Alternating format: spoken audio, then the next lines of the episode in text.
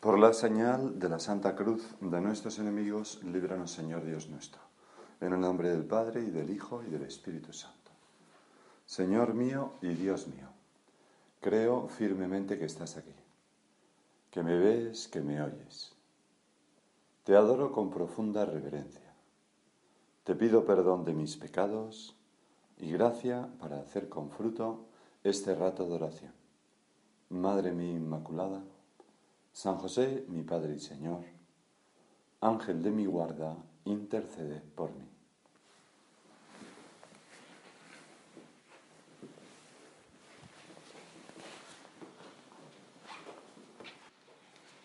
En aquel tiempo dijo Jesús a sus discípulos, estad, atentos, vigilad, pues no sabéis cuándo es el momento. Es igual que un hombre que se fue de viaje y dejó su casa y dio a cada uno de sus criados su tarea, encargando al portero que velara. Velad entonces, porque no sabéis cuándo vendrá el Señor de la casa, si al atardecer, o al mediodía, o al canto del gallo, o al amanecer. No sea que venga inesperadamente y os encuentre dormidos. Lo que os digo a vosotros, los digo a todos. Velad. Velad. Hoy, hoy comienza, como sabemos bien, el Adviento, ese tiempo maravilloso de alegre espera que la Iglesia nos, nos propone. ¿no? Siempre estaremos alegres, siempre hemos de esperar, siempre hemos de vivir con esperanza. Los tiempos litúrgicos lo que hacen es ir como marcando el acento en algunos de los aspectos que siempre hemos de vivir. Siempre tendremos que asombrarnos ante el nacimiento de Dios, siempre tendremos que purificar nuestra alma, siempre tendremos, etcétera, etcétera. ¿no? Pero pero ahora la Iglesia en este tiempo de Adviento nos propone pues esa alegre espera. Y el grito que resuena ya al comienzo, ese grito tuyo, Señor, es velad, estad atentos. Lo hemos leído en el Evangelio, vigilad, pues no sabéis cuándo es el momento, no sabéis cuándo vendrá el Señor de la casa. Y es que el Adviento significa espera, pero como explicaba también Benedicto XVI, significa sobre todo llegada. La llegada, Adventus era como una palabra para decir la llegada a un gran monarca, ¿no? una fiesta que se hacía, un gran recibimiento a tomar posesión de su reino. Pues el, el Adviento también significa la llegada de nuestro Señor Jesucristo. De dos modos, al final de los tiempos, triunfante, por eso estas primeras semanas siempre nos fijamos más en esto del Adviento, y, y, luego, pues la llegada de nuestro Señor, impresionante, aunque muy humilde, hecho un niño en las manos de nuestra Madre la Virgen. Y por eso a veces nos ayuda también, Señor, durante este tiempo de espera, de expectante espera, de alegre espera, pensar cómo sería el corazón agradecido de nuestra Santísima Madre, la Virgen, durante esos meses de, buena espera, esperando que, tú nacieras. Por eso la oración colecta dice, concede a tus fieles, Dios Todopoderoso, el deseo de salir acompañados de buenas obras al encuentro de Cristo que viene, con, luz en nuestras lámparas, ¿no? el deseo de, salir así, con, con, luz en nuestro interior, Señor, para recibirte el 25 de diciembre, para recibirte siempre en nuestra vida, porque eh, cada día es un, es un, pequeño adviento para nosotros, ¿no? Cada día preparamos nuestra alma para recibir al Señor en la Eucaristía, por ejemplo. En cada oración nosotros mm, preparamos nuestra alma, nos disponemos a recibir la gracia de Dios, la luz de Dios, la fuerza de Dios, la iluminación. En cada sacramento nos preparamos para esto. Concede a tus fieles, Dios Todopoderoso, el deseo de salir acompañados de buenas obras, pero aquí pedimos, pedimos el deseo, ¿no? Es lo primero, lo más básico. Señor, que yo tenga ganas de salir con, mis buenas obras, ¿no? Al encuentro de Cristo que viene, siempre viene el Señor, ¿no? Pero ahora de una manera especial podemos pensarlo así en este tiempo litúrgico para que, colocados a su derecha, merezcan poseer el reino de los cielos por nuestro Señor Jesucristo. Todas, todas estas ideas ¿no? están o deben estar en nuestro corazón ya al comienzo del Adviento. Y claro, antes de ayer fue el Black Friday, ¿no? que no sé si ya es una semana entera, ¿no? Y, seguro que hemos comprado alguna cosa y hemos estado mirando, pues a ver, los reyes, tal cual, no sé qué, no sé cuánto. Justo antes del Adviento eh, tenemos esta, esta, no sé cómo llamarle, ¿no? Este día, esta celebración eh, eh, profana. Pero le pedimos al Señor, te lo pedimos, Señor, que, que, no, que todo esto no nos distraiga de lo esencial. Decía una vez el Papa, precisamente en un primer domingo de Adviento, ¿no? El Benedicto XVI era. En la actual sociedad de consumo, este periodo sufre, por desgracia, una especie de contaminación comercial, que corre el peligro de alterar su auténtico espíritu. Entonces dice algo tan bonito, dice, caracterizado por el recogimiento, la sobriedad y una alegría no exterior, sino íntima. Pues nosotros, Señor, queremos mm, comenzar este adviento con estos mismos deseos en nuestro corazón. Con un deseo grande, Señor, de, de recogimiento, de cuidar mucho mi vida interior, de cuidar mucho mis ratos de oración, de, decirte muchas veces en mi corazón, en la intimidad de, corazón, de mi corazón, ven Señor, no tardes, de servirnos pues de los textos de la liturgia para ir metiéndonos poco a poco por ese camino. El recogimiento, la sobriedad, es también el adviento, un tiempo de, ¿verdad? Un tiempo de esos que la Iglesia denomina fuerte, de, de purificación para coger en nuestra alma mejor a Cristo que viene a lo mejor podemos, eh, sí, esa purificación la podemos dirigir por un, cierto aspecto de sobriedad personal que los demás no notarán porque serán cosas pequeñas en nuestro interior, ¿no? Que además nos permitirán luego disfrutar más de la Navidad, que se caracteriza por, por una, sí, una alegría expansiva y que abarca toda la creación, todo lo creado, y hay cantidad de cosas materiales que nos ayudan a eso, ¿no? el recogimiento, la sobriedad y una alegría no exterior sino íntima. Y eso, esa alegría íntima de sabernos esperando al Señor, pero al mismo tiempo que ya está llegando, llega cada día, llega constantemente. Ahora en este rato de oración, te tenemos en los sagrarios, Señor.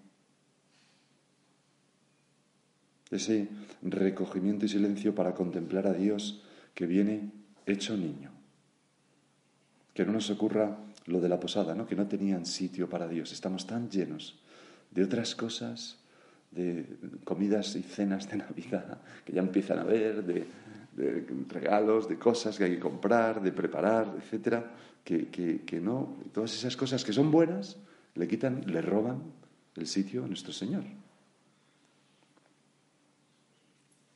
Y para esta, para un acontecimiento tan grande como es la venida de nuestro Señor, pues necesitamos no un día ni dos, sino semanas, semanas de preparación.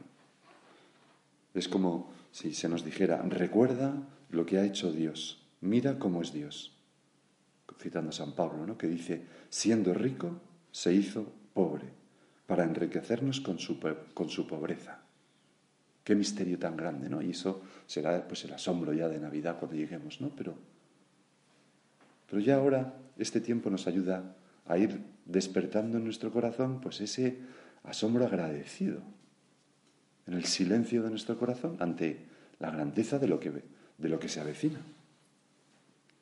Y quizás, Señor, podemos, mm, pues, pensaba, ¿no? Un detalle para este adviento, pues la contemplación de los misterios gozosos, hacerla muy bien, para ver para irnos estrando, irnos preparando a ver esos misterios de tu nacimiento, bueno, previo la encarnación, de la visitación, del nacimiento, la purificación y el niño perdido en el templo, desde los ojos, desde el corazón de la Virgen María. O, o desde los ojos, si quieres, como nos decía en una ocasión también Benedicto XVI, de San José. ¿Cómo contemplaba San José todas aquellas, aquellos acontecimientos que tenían lugar? Imagino que los contemplaría pues mirando a la Virgen y imitando a la Virgen. haría como los niños que miraban, miran a su madre para ver qué, cara poner, ¿no? si esto es bueno o malo, el ratón este que ha salido es bueno o malo, ¿no? Ya sabéis que si cuando dicen los psicólogos que los niños son unos genios de, imitativos, ¿no? Y, cuando, si, cuando son pequeños eh, están en casa y sale un ratón por en medio y la madre dice, ¡ah, un ratoncito, qué gracioso! Vamos a ver si lo tal... Y empieza a correr detrás del ratón con risas, para siempre, para siempre, el niño identifica al ratón como una cosa así, simpática, y no le da ningún tipo de miedo. Mientras que si la madre dice, pega un salto y se sube a una silla, pues ya para siempre el ratón lo identifica de una manera eh, terrible. Bueno, no sé si para siempre cambiará en algún momento, me imagino, ¿no? Pero, bueno, pues nosotros, dice, decía Benedicto XVI, dejémonos contagiar por el silencio de San José. Nos es muy necesario en un mundo a menudo demasiado ruidoso. Sobriedad, decía en el Adviento. Bueno, sobriedad de ruido a lo mejor, ¿no? Ruido interior, de, de, las redes sociales, de fotos, de tal, de cosas. Es muy necesario en un mundo a menudo demasiado ruidoso, que no favorece el recogimiento y la escucha de la voz de Dios. En este tiempo de preparación para la Navidad, cultivemos el recogimiento interior para acoger y tener siempre a Jesús en nuestra vida.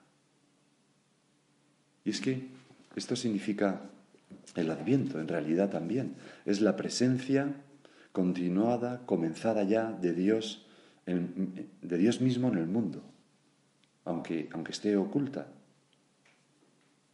Está oculta en la Eucaristía, está oculta en, las almas, en, gracias de, en gracia de los, de los hombres de buena voluntad. Nosotros somos quienes hemos de hacer presente esa eh, sí, esa presencia real de nuestro Señor Jesucristo en el mundo, con nuestra vida, con nuestra vida que dé luz a los demás. Por eso tenemos también pues esa imagen tan bonita de la corona de Adviento, esa corona que, ¿verdad? Con cuatro velas cada una de las cuatro semanas de Adviento, que se enciende una vela, luego dos, luego tres, luego cuatro, como creando esa expectación. Al mismo tiempo ocurre una cosa muy bonita y es que la vela se va consumiendo para dar luz. Nosotros vamos consumiendo nuestra vida también para dar luz, para que preparar el camino del Señor en las almas. La luz de Cristo quiere iluminar la noche del mundo a través de la luz que somos nosotros, decía el Papa.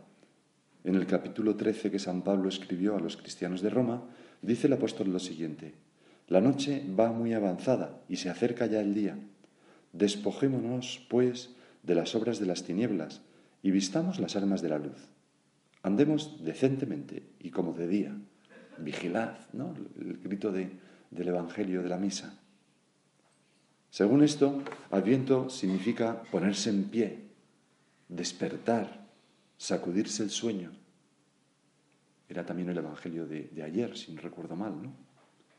Despertarse del sueño significa sublevarse contra el conformismo del mundo y de nuestra época.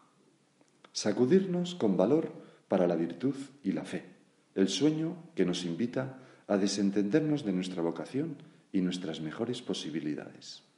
El ambiente es como, venga, una sacudida para volver a, a, mi mejor modo, a mi mejor manera, Señor, de vivir esta vocación que nos has concedido, esta llamada que nos has hecho. Hay una promesa más grande que la del dinero, el poder y el placer. Podemos añadir la comodidad. Estar despiertos para Dios y para los demás hombres. He ahí el tipo de vigilancia a la que se refiere el Adviento. Vigilad, ¿no? Velad.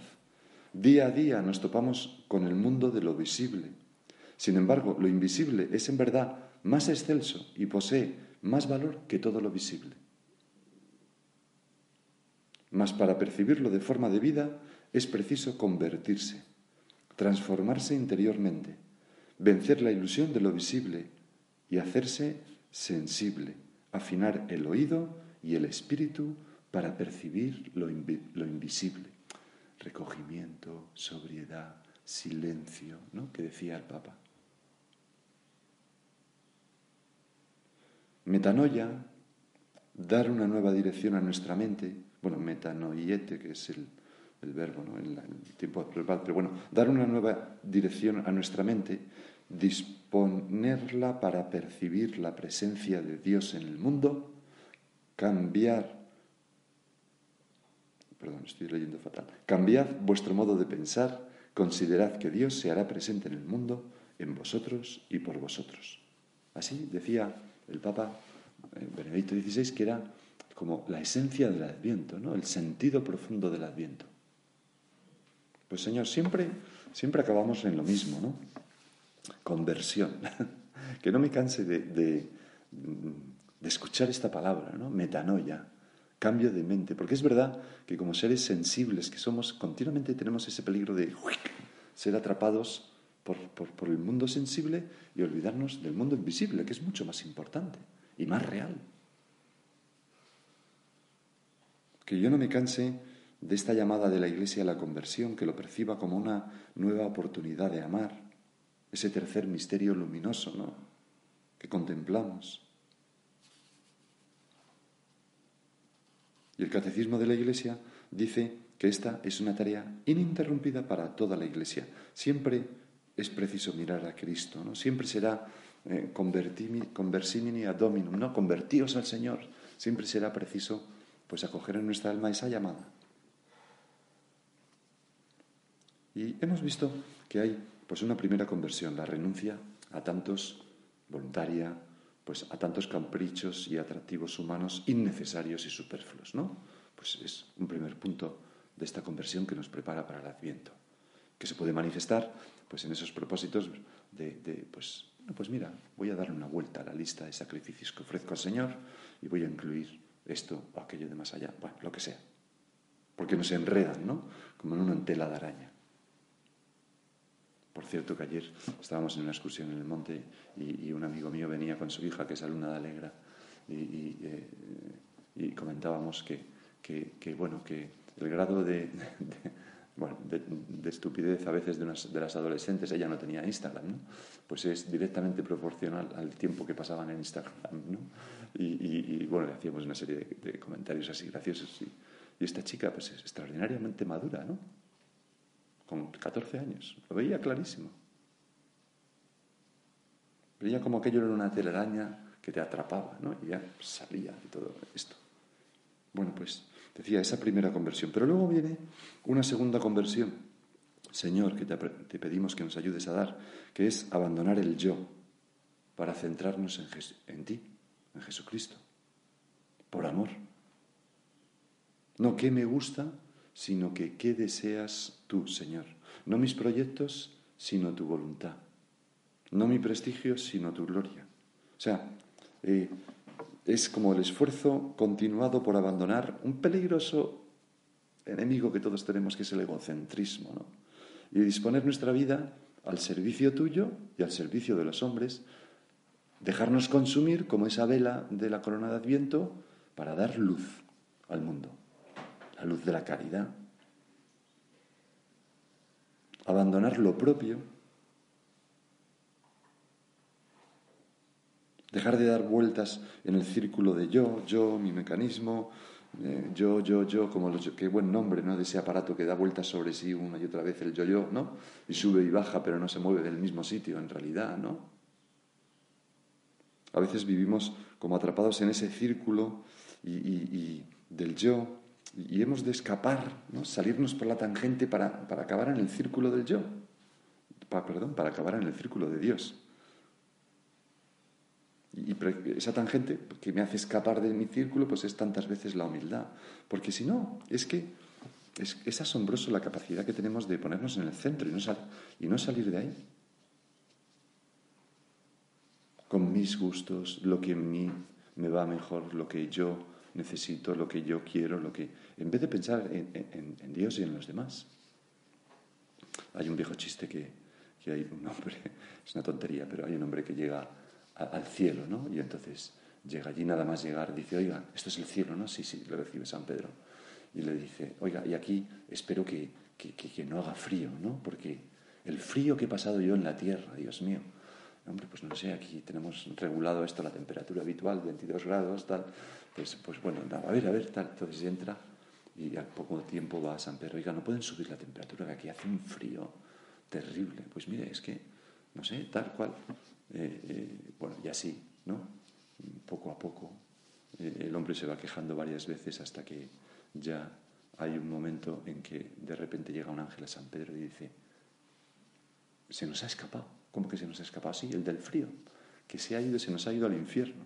Total, que San Pedro baja, va al infierno, llama a la puerta y, sale un diablillo y le pregunta, mire, es que tenemos un problema con, un, con uno de nuestros clientes que se ha escapado y nos han dicho que ha venido aquí. Y entonces el diablillo le dice, no, no, aquí no ha venido. Y de repente se oye una voz que grita, esa puerta que entra frío. Estaba allí. hay gente que está obsesionada con su tema, no, que no, el frío, lo que sea, ¿no? Y, es que puede estar en medio del cielo, puede, y, y a nosotros nos puede pasar, eso es el egocentrismo, ¿no?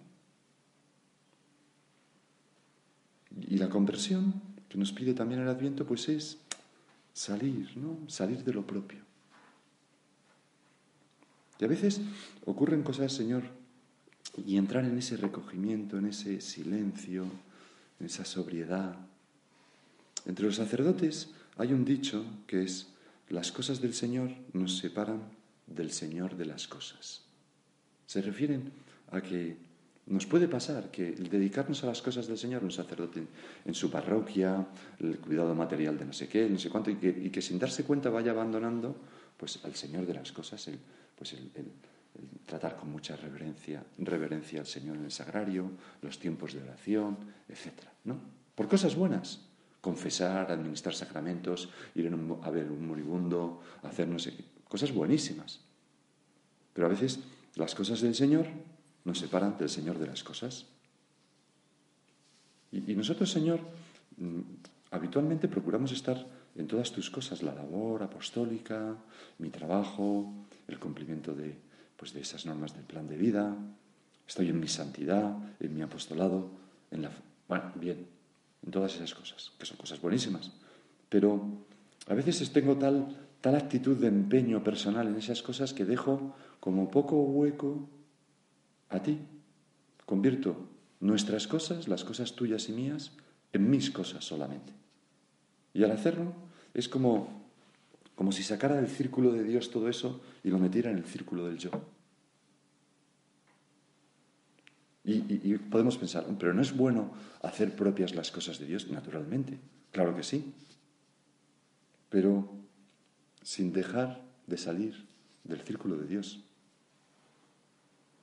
Para eso necesitamos ese recogimiento, ese cuidado interior silencioso que pasa desapercibido, esa presencia de Dios habitual, ese hacer las cosas con el Señor. Porque si no, nos, nos ocurre pues que nos entran enfadillos, críticas, envidias, resentimientos, comparaciones, ambiciones, personalismo, desánimos, que manifiestan que activismos, que, que no, estoy, no estoy contigo, Señor. Que me estoy convirtiendo en el protagonista de todo eso. Y entonces ahí resuena con fuerza ese grito del Señor, del Evangelio de hoy. Velad, estad atentos, vigilad. Cultivemos, decía el Papa, el recogimiento interior para acoger y tener siempre a Jesús en nuestra vida.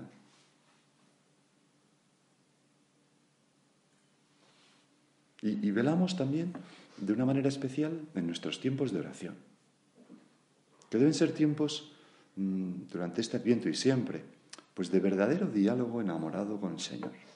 Tengo un amigo que siempre dice que un matrimonio necesita 45 minutos diarios de conversación para mantener encendido el amor. 45 minutos diarios. Nosotros pues dedicamos al Señor, ¿verdad?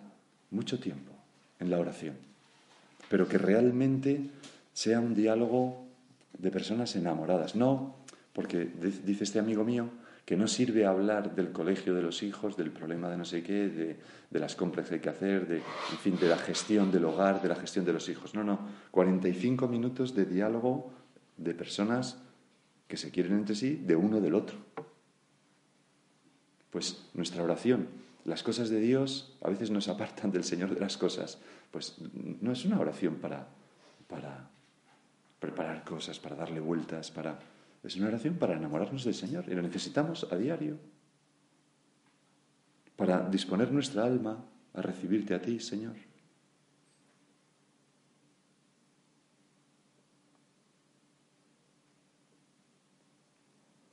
Y otro punto de lucha que nos puede ayudar para, velar, para estar atentos, pues es que está muy relacionado con lo, anterior, ¿no? con esta conversión de salir del círculo de yo, pues es luchar en, la rectitud de intención.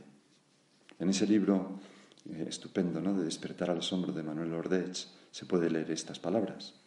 Al principio de esta lucha, años, se descubren algunos puntos de falta de rectitud, enfados, algo de pereza, vanidad, cabezonería, etc. Cosas que todos podemos sentir en nuestra vida, ¿no? Va, va pasando el tiempo y si se es constante, aparecen cada día más faltas de rectitud, si se es constante en la lucha y en el examen. Pues nos damos cuenta de más faltas de rectitud. La satisfacción por un éxito, el desánimo ante un fracaso, las comparaciones con los demás, el disimulo de los defectos. Cuanto más años pasan, más años, más faltas se ven. Si no se vieran, habría que sospechar que algo no va como debe. Por ejemplo, autodirigirse en la vida interior, sentimentalismo caprichoso, respeto humano, justificaciones y excusas. Al cabo, se descubre falta de rectitud prácticamente en todo lo que se emprende. En fin, no creo yo, no quiero ponerme negativo, ¿no? Pero, pero, pero es verdad, con la lucha, con, en cada nuevo adviento, pues vamos descubriendo, pues Señor, que, que, hay mucha falta de rectitud e intención en mi vida que me hace ponerme en, el yo, en el centro, poner el yo en el centro de mi vida, en vez de que estés tú. Y, y, este, y esta preparación para tu llegada, pues es precisamente descentrarse un poco. Descentrarse un poco. ¿Cómo luchamos en esta rectitud de intención? Pues encomendándonos a Dios, lo primero, pidiéndoselo. Segundo, examinándonos diariamente sin escrúpulo, pero en fin, de las faltas de rectitud de intención concretas a lo largo del día. Pues cuando no te he buscado a ti, ¿Qué, ¿cuándo te he robado tu gloria, Señor? Y luego llevando a la confesión, pues esas faltas de rectitud de intención pequeñas, pero que, y así durante días, años, toda la vida, hasta que cada vez más, pues, pues la voluntad de Dios sea la propia.